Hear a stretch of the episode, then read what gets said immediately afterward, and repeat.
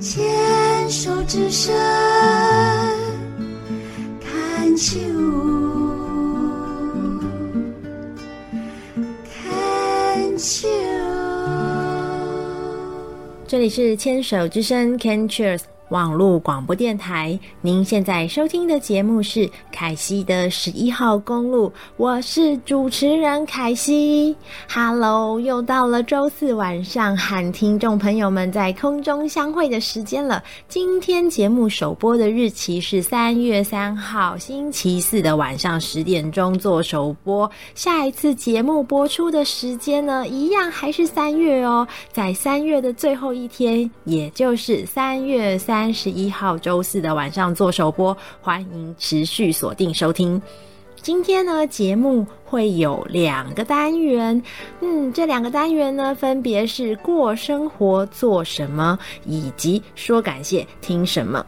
在过生活做什么这个单元呢，今天凯西会有三个内容想要和听众朋友们来分享啦。那么呢，我们就开始今天的内容喽。今天呢，呃，在这个过生活做什么的这个单元的第一段呢，凯西想要跟听众朋友们来聊一个话题，叫做“想象五年后的你”。为什么会想要讲这个话题呢？原因是这样子的啊，就是上个月的时候，也就是二月的时候啊，在过年期间，凯西又发现，哎，FB 好多人在 po 五年前自己的照片。那原来就是有一个活动啊，叫做“敢不敢放上至少五年前的自己”。哇，然后就好多朋友们都分享了五年前的自己的照片，然后写了一些心得啊，写了一些回顾啊，甚至在分享。更早之前，可能是七年、八年、九年、十年前的自己，甚至在更久之前的都有。然后呢，我就想到了说，哇，好多人在呃，算是回想以前的自己。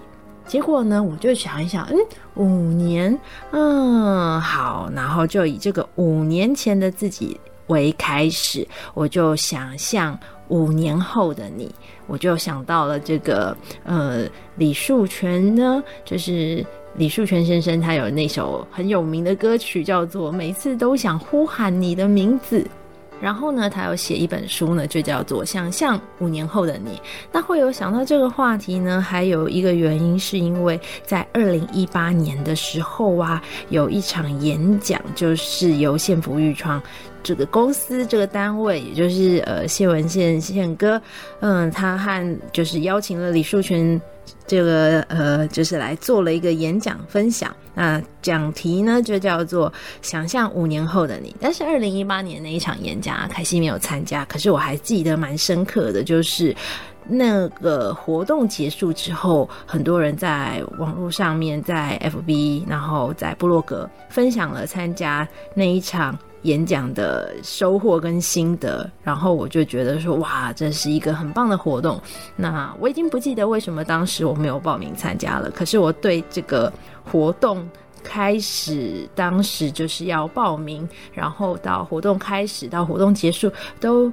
觉得印象蛮深刻的，那么就是因为在这个之前的过年二月份的时候的这个过年的这个活动嘛，就是网络上面有人发起这个至少五年前的自己的照片，然后我就想到了。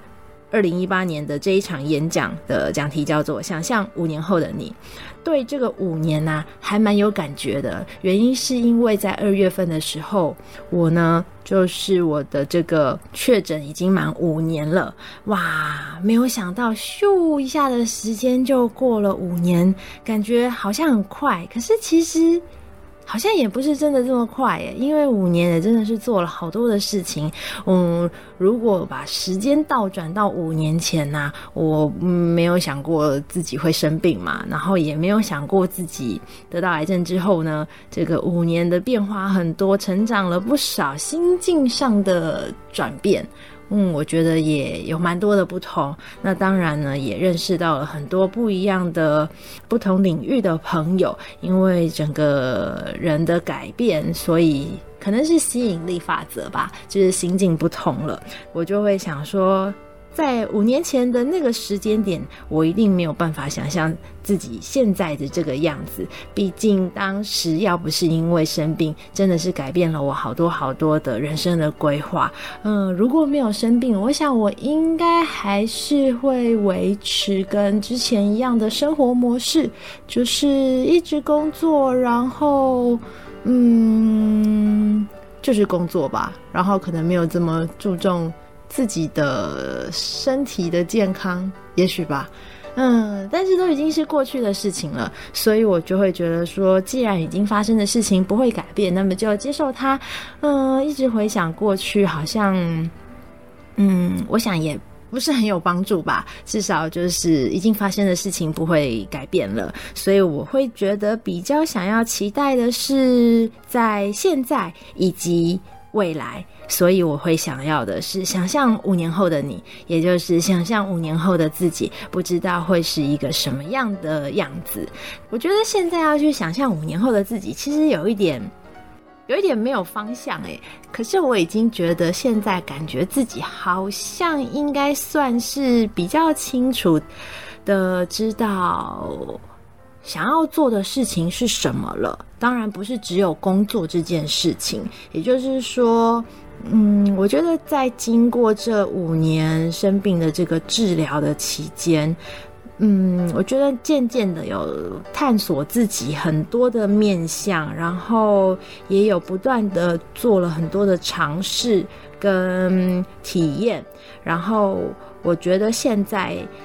应该说是有发现到自己想要一直做、一直做、一直做的事情，所以我不敢说就是未来会有一些什么不可能的事情，因为好多时候我觉得它不是不可能，而是有无限的可能，只是可能可能自己会给自己一些设限，然后会觉得说嗯，可能做不到，但是在经过这。五年的一些改变跟一些经历的时候啊，呃，就是有一些经历嘛，然后我会觉得是，嗯，应该说是过去的委屈啊，造就了现在。可是呢，现在的累积啊，可以成就未来。所以，与其要去回想至少五年前的自己，我会觉得我更想要去想象五年后未来的自己。嗯，我希望。我希望是我还在，因为毕竟对于疾病来说啊，就是对于癌症来说，过去的时候。呃，因为期别比较早，所以会觉得说，哎，五年很容易。但是现在的期别，我会觉得五年它是有一点挑战的。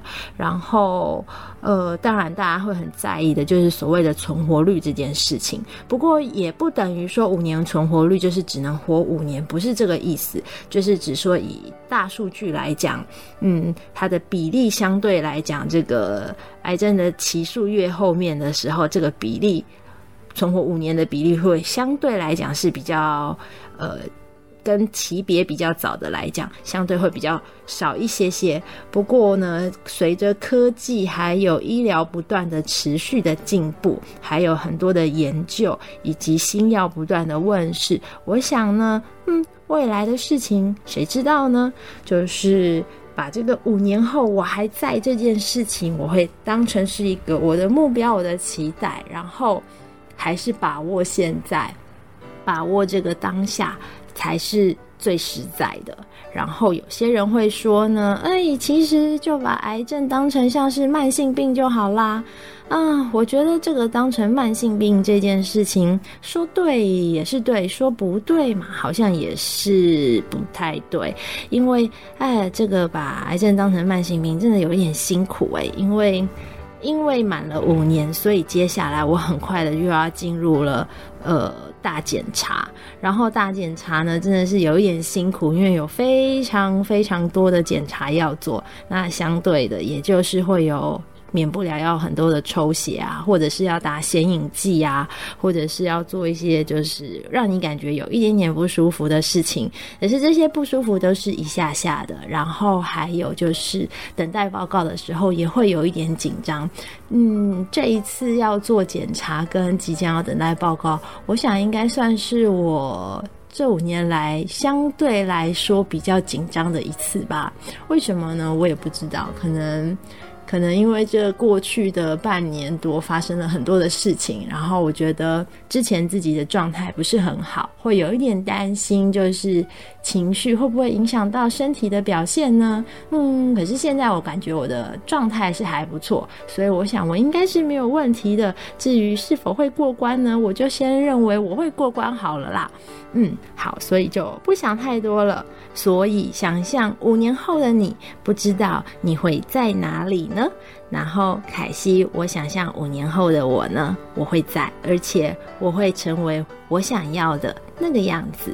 希望听众朋友们可以想一想，五年后的你会是什么样的样子呢？当然，很欢迎你和我分享哦。